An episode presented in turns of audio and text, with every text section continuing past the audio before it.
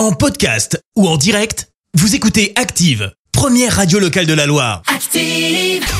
Direction le Qatar ce matin avec une grande première. Et oui, d'ici quelques heures, Stéphanie Frappard va entrer dans l'histoire. Elle va devenir la première femme à arbitrer un match de Coupe du Monde masculine de foot. Ce sera à l'occasion de Costa Rica-Allemagne. On vient de vous le dire, c'est à 20h.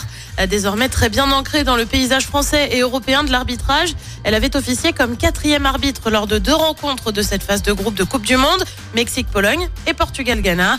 Stéphanie Frappard continue de collectionner les premières fois hein, dans l'histoire du foot. C'était la première femme arbitre en Ligue 1 masculine, c'était en 2019. L'année suivante, en 2020, elle avait arbitré un match de Ligue des Champions. Première femme également à officier lors d'une finale de Coupe de France. C'était en mai dernier. Merci. Vous avez écouté Active Radio, la première radio locale de la Loire. Active.